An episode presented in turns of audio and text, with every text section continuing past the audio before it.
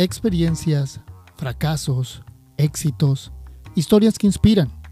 Las protagonistas del balón.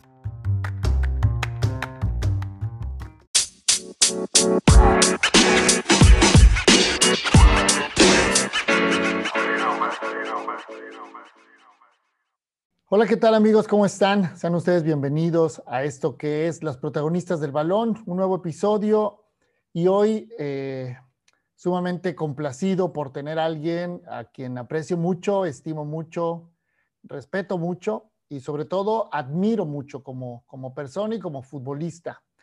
Hoy nos acompaña después de, de una lucha constante con su agenda. nos acompaña Claudia Lozoya. Claudia, ¿cómo estás? No, pues ahora sí, con todo lo que tú mencionas, pues ya, ya estamos aquí, agradecida y ya sabes que es mutuo todo en cuestión de agradecimiento y todo lo demás. Perfecto, te agradezco. Eh, les recuerdo que compartan este episodio, que lo hagan llegar a más gente, que nos ayuden a crecer en la comunidad y que ayuden que también eh, a que la imagen y, la historia de las futbolistas sea conocida por más personas, así es que ya saben, compartan, por favor, compartan, denle like eh, y háganlo llegar a, mucha más gente. Eh, bueno, vámonos por el, por el principio. Y, y aquí viene una pregunta obligada. Si tuvieras que decirle a alguien que no conoce el fútbol, que nunca ha visto el fútbol, ¿cómo se lo describirías? Y no hablo de cuestiones de reglas ni cuestiones tácticas ni técnicas. ¿Qué es el fútbol? ¿Qué es el fútbol? Hablando del femenil, yo creo que lo, le diría que se diera una oportunidad de, verlo por, por la pasión que tenemos nosotras las mujeres, el, el estar dentro de una cancha y ver cómo lo disfrutamos, cómo nos comprometemos y, y, y cómo algo que nos encanta hacer, lo tratamos de transmitir a, las personas. Muy bien, muy bien. Oye, Clau, eh, ¿por qué fútbol? Pues la verdad es que desde muy chiquita me han gustado todos los deportes. Este, yo con mi papá desde muy chica siempre anduve con él de que en el béisbol, que el básquetbol, y al final me gustó más el fútbol. Yo creo que, pues no sé, yo toda mi vida es es el deporte que más he tenido a pesar de tener más deportes. Y pues desde muy chiquita siempre le dije a mi papá que, que yo quería ser futbolista. Entonces yo creo que ya, ya, está muy, bien establecido. Oye, eh, inicias en Chihuahua a, jugarlo. Eh, ¿Cómo eran esos primeros contactos con el balón? Pues era algo por diversión, como cualquier niño, de que salir con sus amigos a jugar unas retitas. Y este, de ahí poco a poco se, fueron dando las cosas. Este, empecé a jugar con niños, en equipos de niños. Eh, empecé a jugar. Después se daba que sí había femenil, pero eran señoras. Entonces uno así chiquita, pues se metía y, y hacía lo que podía y uno pues estaba más chiquita, entonces siento que también fue una característica de nosotras las jugadoras, las, futbolistas, que, que la mayoría pasamos por esa etapa, que nos tocaba jugar eh, con personas que a lo mejor y no eran ni de nuestra estatura, ni de nuestra edad, entonces desde muy chiquitos nos enseñaron a ser aguerridas, a tener una actitud fuerte, entonces yo creo que eso lo terminamos reflejando todavía dentro de la cancha, porque desde muy chiquitas ya ya nos había tocado pasar por ese tipo de cosas. Oye, y en casa, eh, tu papá, tu mamá, cuando tú les dijiste fútbol, porque pues, me imagino que independientemente de que el fútbol ya, creo yo, cuando tú estabas practicándolo o empezabas a practicarlo, pues era un poquito más abierto el que las, el que las chicas jugaran fútbol, ¿no? Eh, eh, a lo mejor no te tocó una etapa tan difícil, digo, pero ¿cómo lo tomaron en casa tus papás? No, mis papás siempre me han apoyado, siempre, siempre. Nunca han tenido ningún problema respecto a ese tema. Ellos, con que yo hiciera, siempre me han dicho, con que yo hiciera deporte, el deporte que yo eligiera, ellos me iban a apoyar. Y pues el fútbol, pues mi papá todavía más, feliz de la vida porque a él le encanta el fútbol. Yo desde muy chiquita, si no jugaba fútbol, veía fútbol con mi papá. Entonces, en ese sentido siempre hubo mucho, mucho apoyo por parte de él.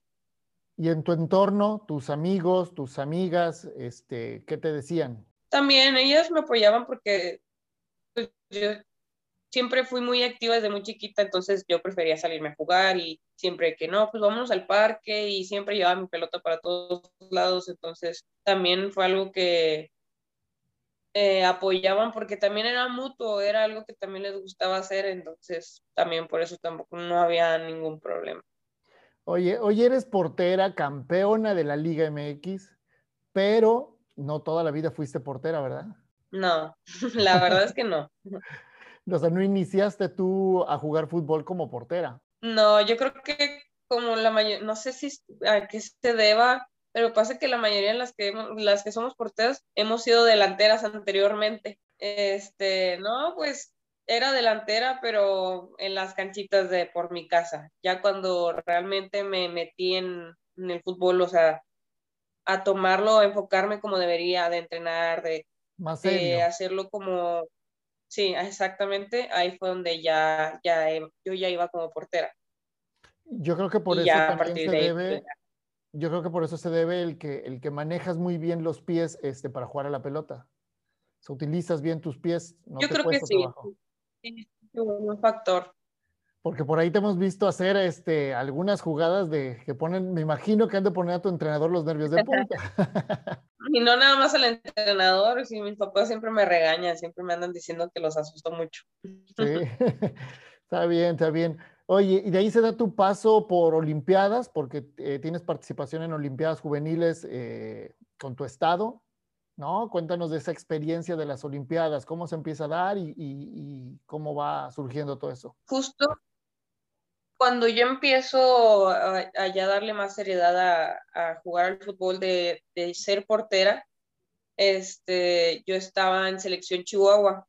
Este, se hacía de ahí un, de unos equipos locales, entonces mm, jugué varias, varios nacionales. En el 2010, me parece, ganamos plata.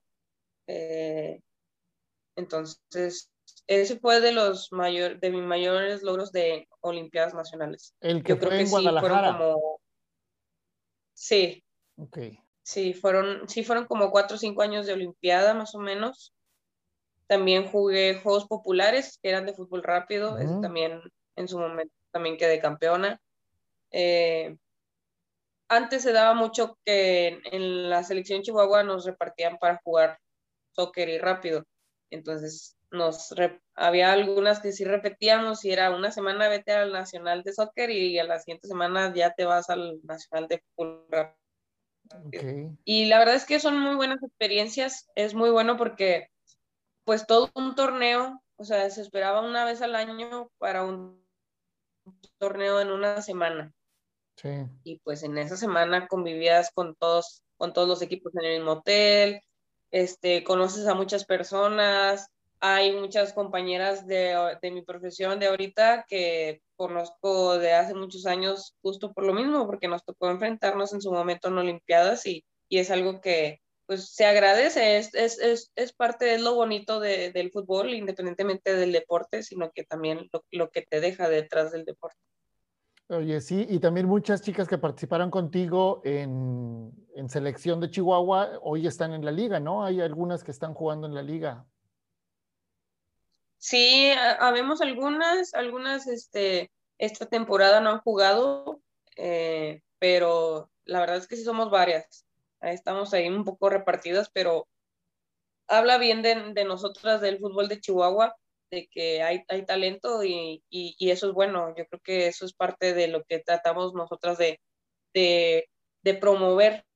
O sea, yo como chihuahuense, yo procuro que esas niñas sigan pensando y motivándose en que pueden llegar lejos. Y no nada más de Chihuahua, sino en general.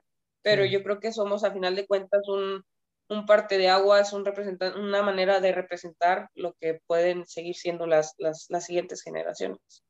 Oye, Clau, eh, y luego se viene la cuestión de la universidad y entras a, a una de las mejores universidades del país, ¿no? De las más importantes del país, este, en tu estado también, de las más importantes, y entras a participar, bueno, a estudiar y entras a, jugar. Sí, sí, la verdad es que desde un principio la universidad me abrió las, las puertas, mm, me ofreció este, becas, este, yo creo que en ese entonces lo más alto que podía aspirar una jugadora de fútbol era jugar una universidad. Y aún así era un nivel muy, muy bueno. Como universidad, como Universidad de Chihuahua, este, siempre procuramos estar dentro de los mejores lugares y aún así trabajamos mucho. Igual, te preparabas todo un año para en una semana este, llegar a lo más fuerte y y era como el examen final.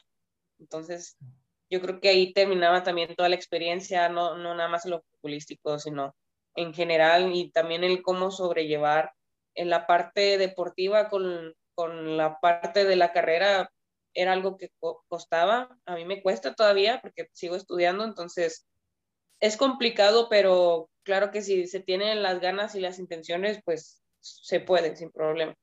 Oye, eso es importante, ¿no? Y justo lo, lo, he platicado y hay un común denominador en, en, las chicas de la liga. Digo, eh, conozco a varias jugadoras, conozco las historias también de, algunas otras tantas. Y yo creo que la liga, la liga de México, digo propiamente, eh, e, es un altísimo porcentaje eh, de las chicas que o ya terminaron de estudiar una universidad, o ya terminaron de estudiar una maestría, o están en ese proceso, o son de las más chicas, son jóvenes que están en el bachillerato, o algunas que están estudiando también una especialidad como la, dirección técnica. O sea, eh, el, hambre de preparación de las, de las chicas de la liga es muy grande, ¿no? Sí, la verdad es que en ese sentido yo creo que como mujeres, como futbolistas, estamos conscientes que pues nosotras no, no siempre vamos a tener el fútbol y no podemos vivir de fútbol. Entonces, es, es siempre muy importante el tener un respaldo, el saber que tengo mi carrera, que puedo seguir trabajando y que puedo seguir teniendo oportunidades por fuera del fútbol y yo creo que eso es lo que hace que tengamos altos porcentajes de que sigamos estudiando por lo mismo de que queremos tener oportunidades en todos lados sin necesidad de, tener el fútbol, porque sabemos que es una carrera corta y porque sabemos que a lo mejor y los sueldos ahorita en la actualidad pues no son los mejores, pero aún así pues tratamos por eso de llevarlo de, de la mano. Perfecto. Oye, luego se viene el salto a Monterrey. Digo, has platicado infinidad de veces tu historia de, de, cómo llegas a una visoría en Monterrey, pero vamos a saltarnos esa parte o si quieres hacer un resumen cortito de cómo, cómo se da. Sí, sin problema. Este, tengo visorías, yo tengo una amiga que, que vive aquí en Monterrey, que es de Chihuahua. Entonces, justo esos días que sale la, el anuncio de que había visorías para rayadas, pues mi amiga estaba en Chihuahua, entonces me dijo de que si tú quieres ir a las visorías, vas y te quedas conmigo y ya nada más es como compra tus vuelos y lo hablé con mis papás y todo y fue como que, ok, si es lo que realmente quieres, sin ningún problema nosotros te apoyamos. Y así fue, me vine un fin de semana, este, hice los, los filtros, me dijeron que vinieran 15 días más, este, que iba a haber como un filtro más como el final, ya para ya de ahí sacar a las jugadoras.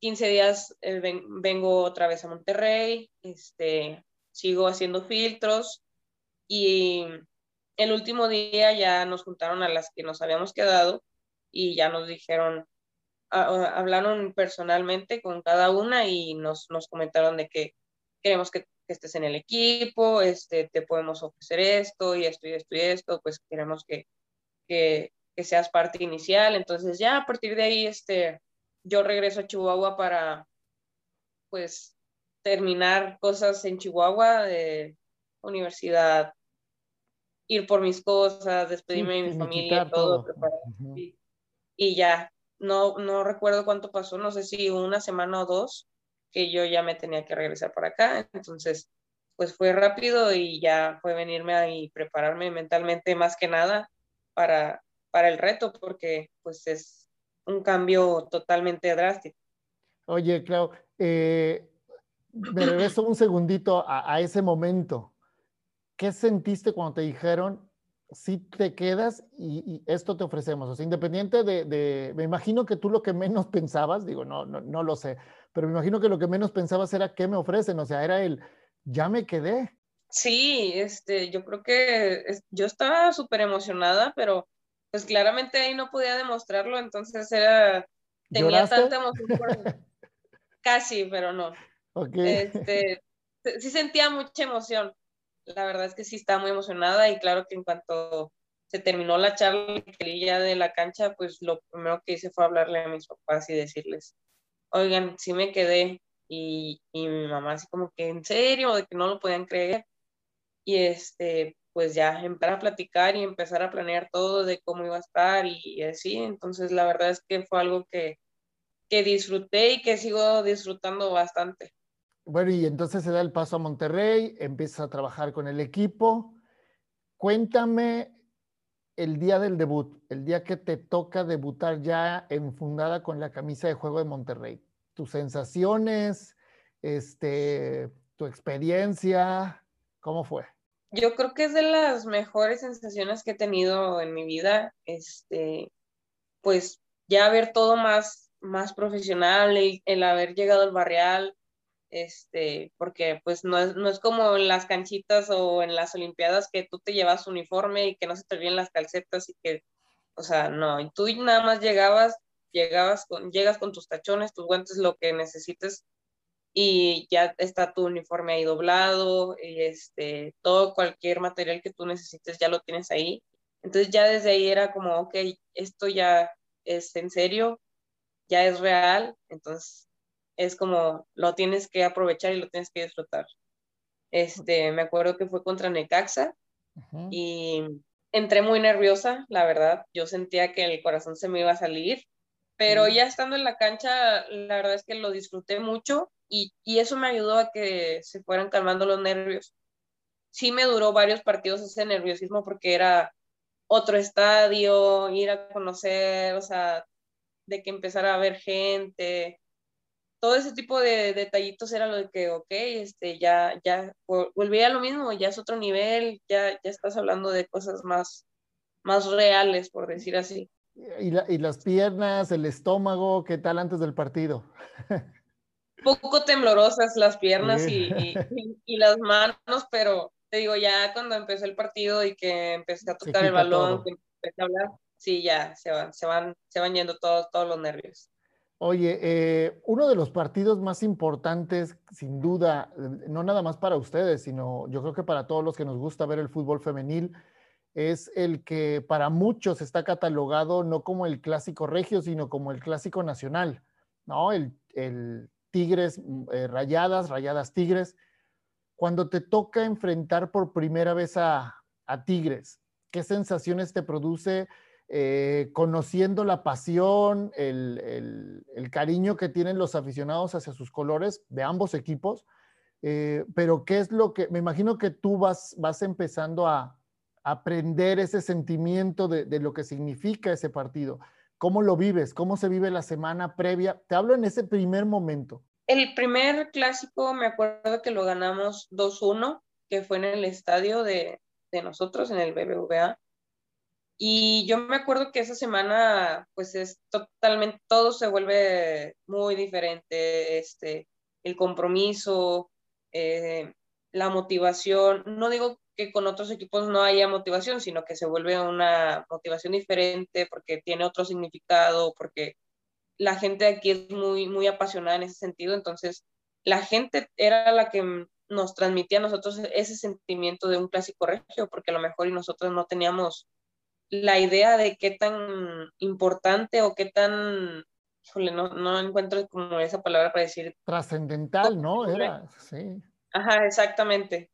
Entonces, esa, esa semana se trabaja muy, muy intensa y también empieza lo de este, las redes sociales, eh, de que las previas ante un, ante un clásico y es donde también ya te empiezan a meter un poco más de, de ese sentimiento del partido.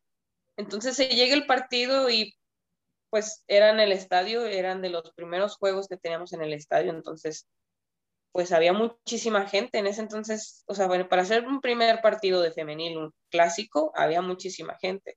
No estaba lleno el estadio, pero ya había muchas personas viéndolo, entonces, pues claro que entrar y saber lo que, lo que llevaba el jugar un clásico, este, ver a la gente, era algo totalmente nuevo, pero aún así también se disfruta, era una experiencia muy, muy buena, que sí había esos nervios, pero yo creo que tratamos de, llevarlos a, a, transmitirlos como algo bueno y que pues que fuera una buena, un buen escenario, un buen espectáculo para la gente que, que lo disfrutaran igual que nosotras.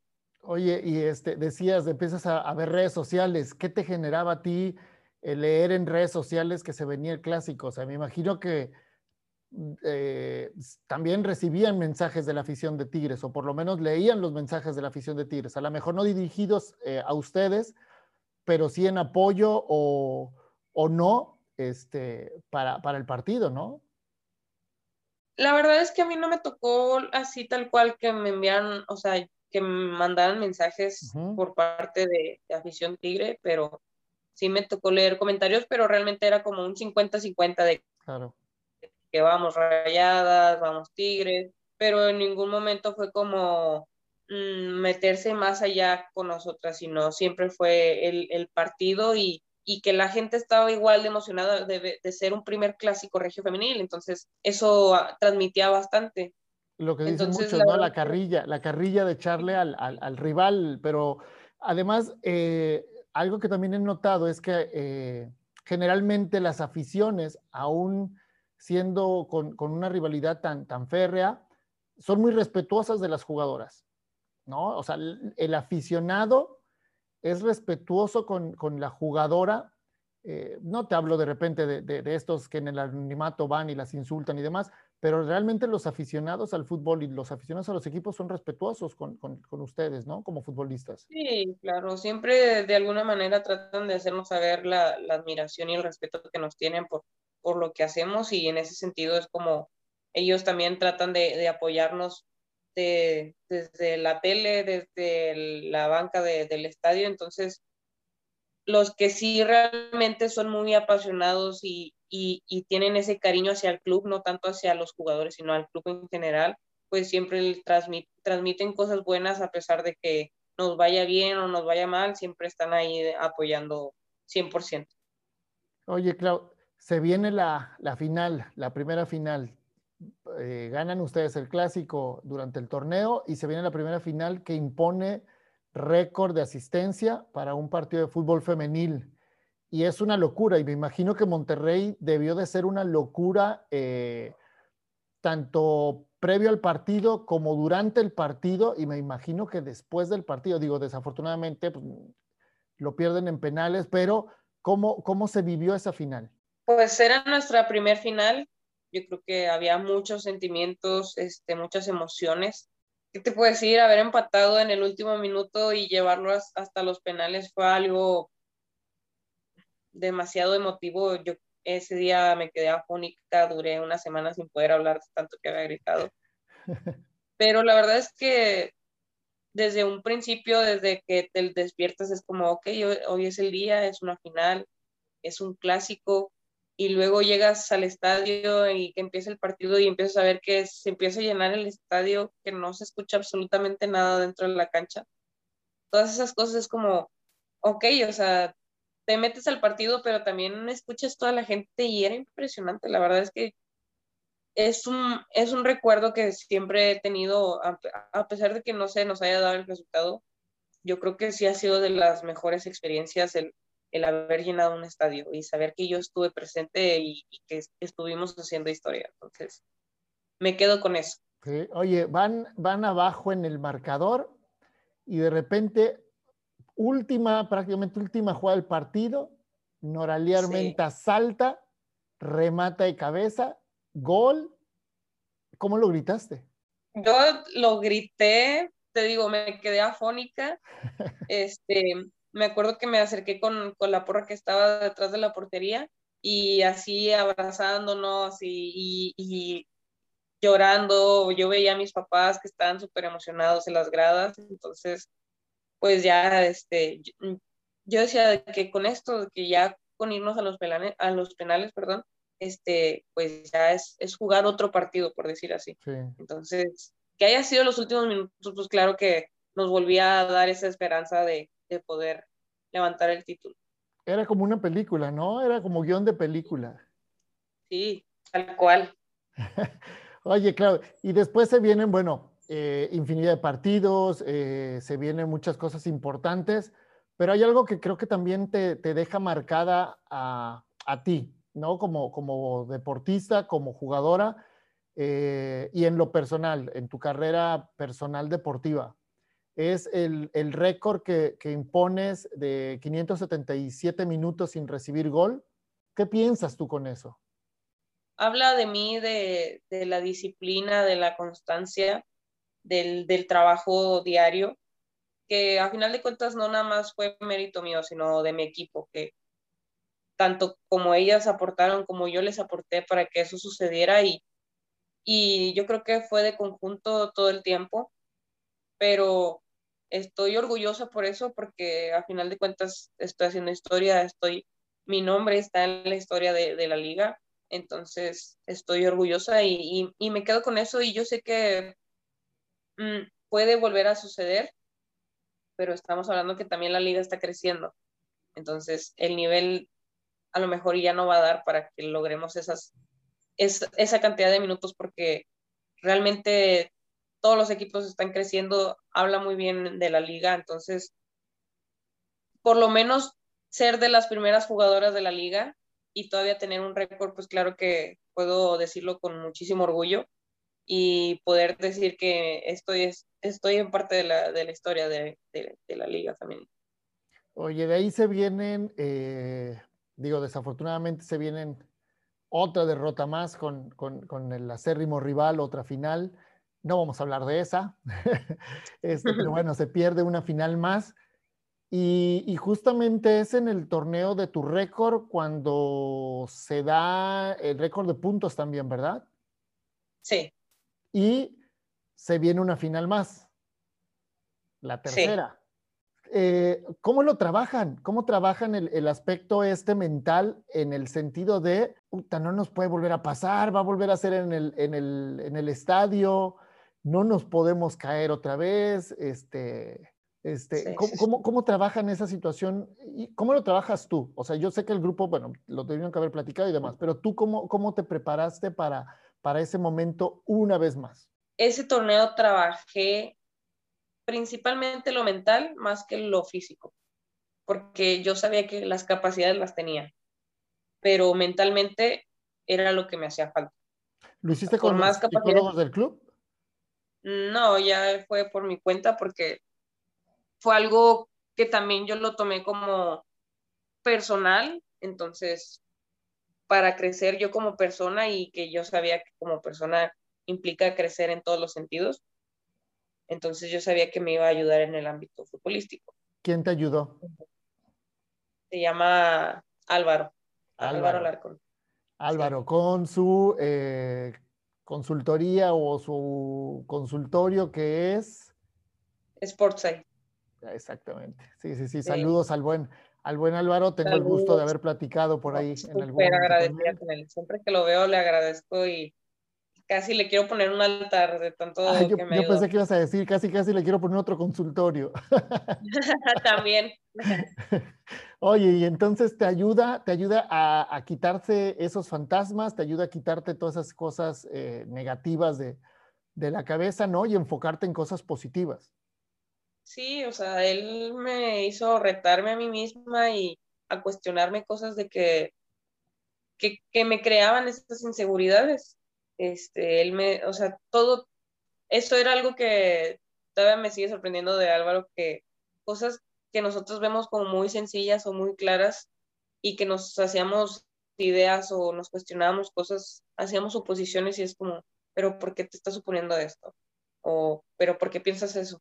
O alguien ya te lo dijo, o, así, entonces él siempre me tenía haciéndome preguntas para ver de que, ok, entonces no es necesario que me esté haciendo tantas ideas, sino que se trataba de enfocarme en lo que realmente quería, en lo que, en lo que realmente quería ganar, en, en crecer, porque, como te digo, yo creo que capacidades tengo y en ese entonces sabía que estaba en un muy, muy buen ritmo, entonces realmente todo estaba en la mente.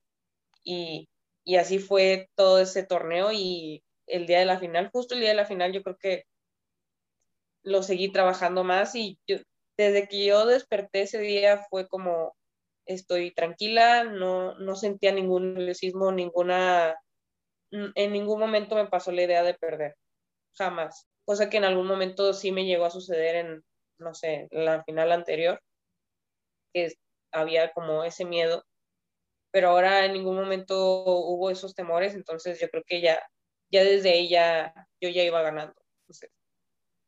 ya llevábamos ventaja. Sí. Oye, y entonces se viene toda la situación del partido, partido muy cerrado, eh, independientemente de, cómo se dio. Eh, un partido como son los, al principio como son los clásicos y luego como son los clásicos en final, ¿no? este, un partido muy sufrido también. Sí, siempre terminamos empatando y lo terminamos dejando hasta el al final todo. Ajá. Y no, la verdad es que los clásicos son totalmente otra cosa. Es, es un espectáculo completo. Sí. Oye, eh, de ahí me, viene, me viene esta situación de qué pasa por tu cabeza cuando, cuando tú consideras, porque uno va más o menos teniendo las sensaciones del juego y, de los, y del tiempo del partido, cuando tú consideras que ya se acabó el juego y, no, y no dan el silbatazo. Justo la final se me hizo eterno. Mis compañeras me llegaron a comentar que habían agregado seis minutos el día de la final y fue como, ¿En qué momento? O sea, yo en ningún momento me di cuenta porque estaba tan metida en el partido, pero así como estaba metida en el partido, también estaba súper atenta al reloj, al cronómetro que ponen en las pantallas para que ya llegara a 90 y no iba ni 10, 15 minutos que había empezado el segundo tiempo y yo ya estaba volteando a ver el reloj para ver cuándo se terminaba porque era un partido que estaba tenso todo el tiempo, entonces se me hacía eterno, pero a la vez fue yo creo que un partido muy, muy emotivo, muy significativo. Claudia, eh, mucha gente coincide y algunos eh, periodistas, tanto de, la ciudad de Monterrey como a nivel nacional, coinciden que, en ese, que, justo en ese encuentro Monterrey sale campeón por la gran actuación que tienes. Digo, yo sé que eres una persona que siempre le da el mérito al equipo, eh, que además pues entendiendo que el fútbol es asociación y que son 11 las que juegan, ¿no? En la cancha, no las que entran de cambio y demás, sino hay 11 jugadoras y que todas se reparten la responsabilidad por igual. Eh, muchos consideraron que, tú debiste haber sido la, MVP de, esa final. Eh, independientemente de quién se lo haya ganado, por, a lo mejor también por lo hecho durante el torneo y el referente que es para, para el equipo y lo que me digas, eh, yo creo que la, tú debiste haber salido con una, con una sensación de satisfacción, independientemente de la alegría, una sensación de satisfacción por lo realizado y porque, y porque sí te destacaste como una figura para el equipo en ese momento. Eh, ¿Tú qué, con qué te quedas? Yo me quedo tranquila, me quedo con, con la experiencia. Este, yo hice las cosas por mí, porque también así como en ese partido fui la MVP, en su momento también fui muy criticada y también fue parte del proceso el, salir adelante ante todas esas cosas que, sucedían.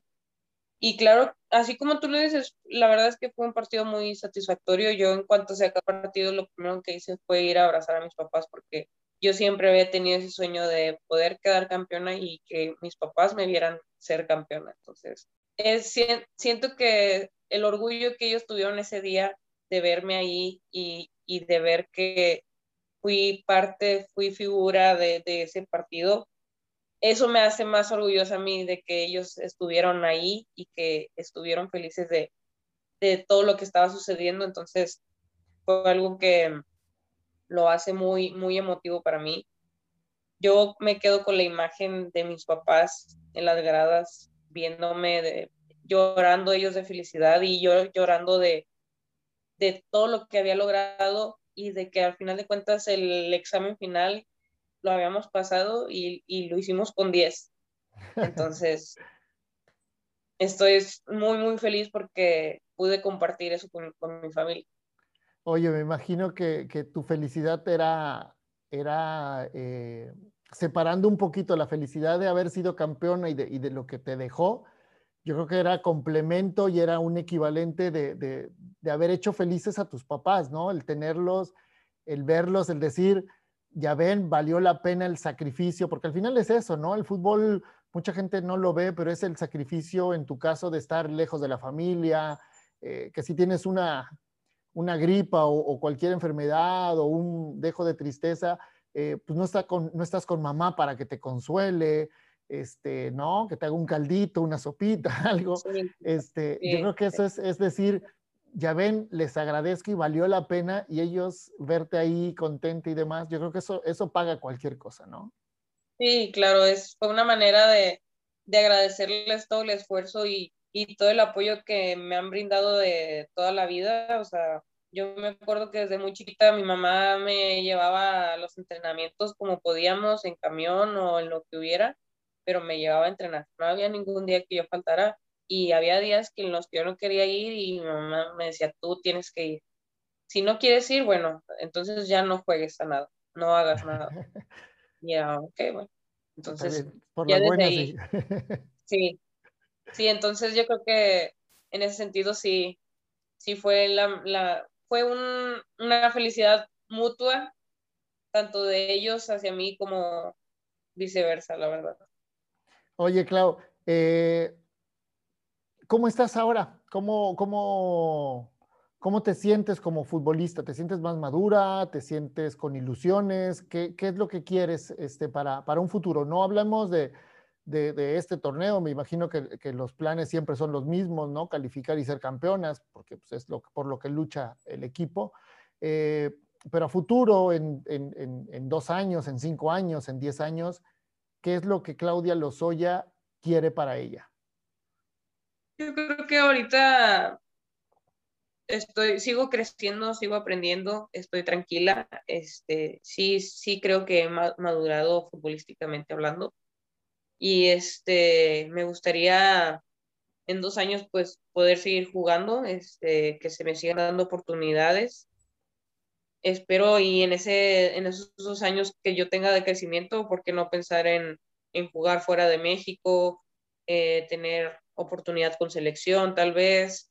Este, yo creo que la vida y el fútbol me va a ir marcando qué es lo que vaya a pasar a, a futuro, pero la verdad es que ahorita es trabajar en mí, en, en, en, ser todavía más disciplinada, más constante en lo que hago para realmente en dos años, en un año, en lo que venga, este, yo pueda seguir teniendo esas oportunidades y que se me sigan abriendo puertas. Eh, en un futuro, Claudia, entrenadora de porteras o entrenadora de equipo, o nada de eso. Una entrenadora de porteras. La verdad es que sí he tenido esa idea de que tal vez y cuando a mí ya se me acabe el fútbol, este, ¿por qué no pensar en, en quedarme dentro de un equipo, ya trabajar como entrenadora y, y poder yo compartir mis experiencias y, y yo también seguir aprendiendo de, de, las nuevas generaciones? Oye, eh, cuando se te acercan niñas o jóvenes que, que, que, te ven como un referente, como un ídolo, o como, o como alguien, como un modelo a seguir, eh, ¿cuál es la, la, las cosas que tú hablas con ellas? ¿Qué les dices? ¿Qué les transmites? ¿O, qué consejos les das? Yo siempre les he dicho que, que trabajen para lo que quieren, que nada llega así por, por magia, jamás. Es, es, es trabajo, es, es, ser muy resiliente ante las, las situaciones porque no, no todo es color de rosa en, en el deporte ni en ningún aspecto. yo creo que hay cosas que se tienen que trabajar y hay que aprender que dentro de ese proceso también va a haber, va a haber fracasos, va a haber, va, a haber muchas bajas y, y, es parte también de, del, del crecer. Entonces, siempre les digo, es como no se rindan y aunque la vean bien difícil, no, no se rajen porque es, es también parte de, de ser y, y, aprender. Entonces, la constancia y la disciplina se vuelve parte fundamental de, de, de lograr los objetivos. Oye, eh, ¿cómo ves la liga? ¿Cómo ves la liga? ¿Cómo ha sido tú que has estado desde prácticamente la Copa?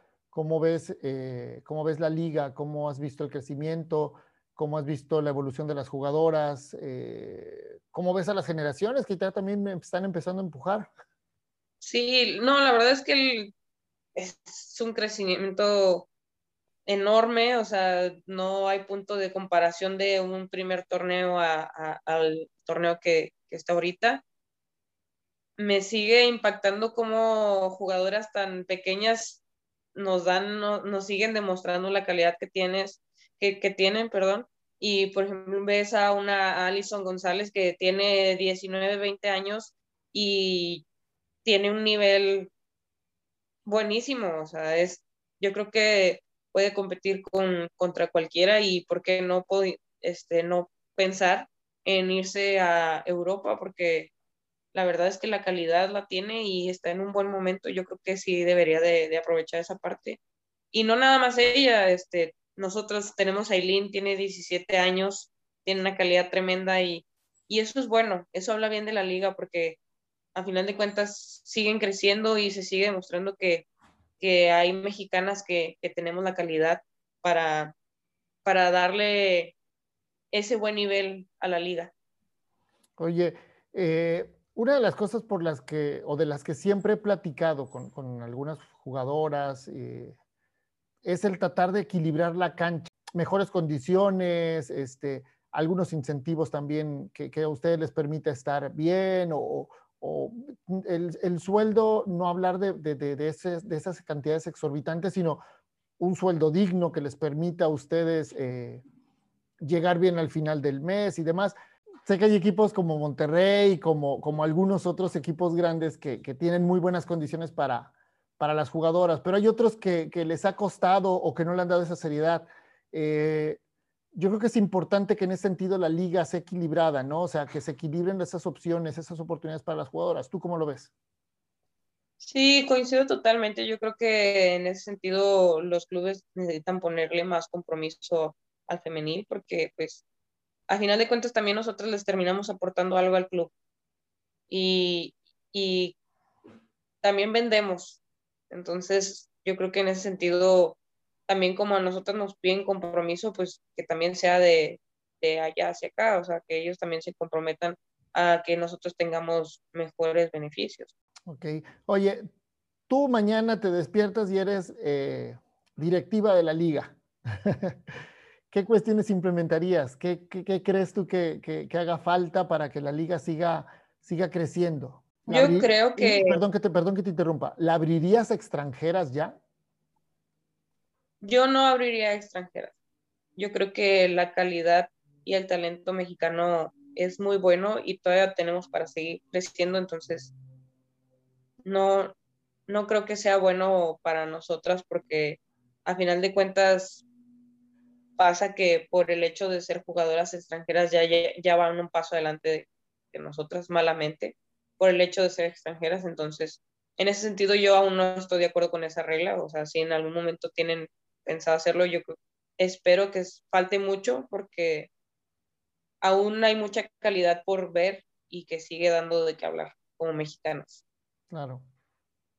Y si yo fuera parte de directiva, la verdad es que haría, pondría personas este, fijas que realmente tengan un compromiso, que realmente tomen en cuenta un femenil como primer equipo, porque pasa que pueden tomarlo como hay clubes que lo toman como si fueran fuerzas básicas, entonces que le den ese compromiso como si fuera un, primer equipo y, que tenga en los espacios, este, los beneficios de que pueda tener, pueda acceder a estudios, un buen sueldo, este, tal vez y un, un lugar donde ella pueda, no sé, una casa club, por decir así. Yo no estoy pidiendo un lujo, sino que, sino que realmente ellos nos ayuden con esa parte para que nosotros sea una dedicación 100% a, a, al fútbol. Claro, que estén en condiciones eh, que, que, les permita desarrollarse, ¿no? Sí, claro. Oye, Clau, eh, ¿algún sueño que tengas eh, de manera inmediata o pronta? Ah, y hablo en cualquier aspecto de la vida, ¿no? Este, eh, terminar lo que estás estudiando y empezar a, a, ejercer a la par del entrenamiento, o a lo mejor que se venga el siguiente campeonato, este, en un futuro cercano el extranjero, ya nos decías que sí sueñas con, con que se pueda, con que se pueda dar. ¿Qué, ¿Qué, es lo que es más recurrente? Yo creo que ahorita, ahorita por mi mente pasa el, el terminar mi carrera. Este, es, es algo que pues sí se vuelve parte fundamental de mi vida. Y pues claro, todos los años y cada semestre voy a querer ser campeona, sin, sin dudarlo. Y yo creo que pues van de la mano esos dos y traigo un proyecto con mi propia marca, entonces espero y poder darle seguimiento porque me he perdido un poco respecto a, a ese tema, pero pues darle un poco más de, de, ese, de esa proyección para, para que realmente sea algo exitoso. Claudia Lozoya Store. ¿No? Lozoya sí, Store. Sí. Lozoya Store. Sí. Como está, Lozoya Store. Háblanos de tu proyecto, ¿cómo va? ¿Qué, qué es lo que estás haciendo? Ah, eh, aquí está la, la, ventana para el comercial, así es que venga. pues la, la, marca como tal, pues este, quiero hacerlo como tratar de proyectar lo que es Claudia Lozoya, tanto como futbolista como perso y como persona. Y poco a poco se han dado las cosas. Últimamente la verdad es que sí le he perdido un poco de, de, pista a la, a, la, marca por la cuestión de que pues fue mi cirugía, entonces era enfocarme en mi recuperación, en, en todo lo que conllevaba el proceso de, de, la rehabilitación. Entonces me quiero meter de lleno porque aparte del fútbol, poder tener un respaldo más, un recurso más para poder sobrellevar la, las cosas y, y realmente tener como ese, esa iniciativa de, de, emprender y de seguir creciendo. Pero sí, ahí vamos poco a poco. Este, ¿Dónde la pueden ahí encontrar? hay más ideas. En Instagram, Lozoya Store 1. Perfecto. Y este, Ajá. ahí traigo unas, algunas ideas, no las puedo mencionar todavía, pero les va a gustar. Perfecto. Muy bien, muy bien. Además, te veo muy feliz por ahí también en tus historias y en, y en tus publicaciones con, con, tu perrito, ¿no? Con el taco, que ya sí. también se ha hecho famosón. Sí, ya, ya, ya es muy famoso. Este, bueno, la verdad es que también el tener una mascota cambia la vida. Y más yo, bueno, yo que soy foránea, eh, el tener un, una compañía así, pues la verdad es que sí, se aligera mucho los días. Sí, te, te, te, recibe con buen ánimo siempre, ¿no? Sí, siempre va a tener la, la mejor, la, pues todo el tiempo está feliz, entonces eso me lo transmite. Puede sí. ser a lo mejor un mal entrenamiento y yo sé que a la casa va a haber alguien que me va a recibir con, con mucho amor, entonces me quedo tranquila con eso. Muy bien, Claudia. Eh, te agradecemos mucho el que, el que te hayas tomado unos minutos para, para platicar con nosotros, para grabar este podcast, este, para saber un poquito de ti y de, y de cómo, cómo estás viviendo estos días allá en Monterrey, cómo, cómo va la situación con el equipo y, que conozcan un poquito a la Claudia Lozoya, que a lo mejor no se ve en la cancha, eh, o sea, que es diferente a lo que, a lo que ellos perciben y que es, es una mujer o una joven, una, una chica que tiene sueños, que tiene hambre por hacer muchas cosas, ¿no? Principalmente el estudio, que además es una enamorada de su familia. Eh, y cuando hablo de su familia, no nada más de sus papás, sino de su hermana, de su sobrino, que veo que te trae, te trae loca ese niño. Sí, ¿cómo negarlo? y, y, bueno, y también de, de, de tu mascota, de, del buen taco, que también es parte importante de tu día a día. Claudia, muchísimas gracias. Tú sabes lo mucho que te, que te estimo, que te quiero, que te respeto, que te admiro. Este, te agradezco mucho el que, el que te hayas tomado este, este tiempo para platicar con nosotros. No, hombre, gracias a ti por, por la invitación y que por fin se pudo esta plática. Y pues nada, o sea, es, es admiración mutua y mis respetos y todo el agradecimiento por el apoyo desde el día uno cuando empezaba todo este proyecto. Entonces, muchas gracias por la invitación y por ser parte de, de este gran proceso de, de mi carrera futbolística. Perfectísimo, pues este, pues ya lo saben amigos, agradeciéndole a ustedes también el que hayan llegado hasta esta parte del podcast y una vez más les pedimos que lo compartan, que le den like, que lo pasen a sus amigos, a sus amigas, que, que hagan que la comunidad crezca y que también mucha gente conozca un poquito más de, Claudia Lozoya, portera de Rayas del Monterrey, quien nos acompañó en este episodio, el cual es patrocinado por la agencia de representación y eh, mediación deportiva SMD Management, y así como en esta ocasión fue patrocinado por Guantes Reusch. Y próximamente va a venir muchas sorpresas ahí en los Soya Store, ¿no? Así es, bastantes. Perfecto, así es que ya lo saben, sigan también en redes sociales a Claudia, que en redes sociales estás como Claudia Lozoya 1. ¿Y tu tienda? Lozoya 1 Store. ¿Y tu mascota? Taquito Lozoya. Muy bien, así es que ya saben, ya tienen todas las redes sociales.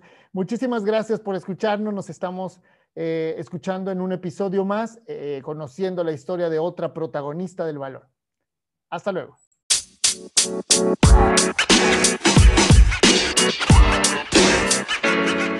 man. You know, man. You know, man.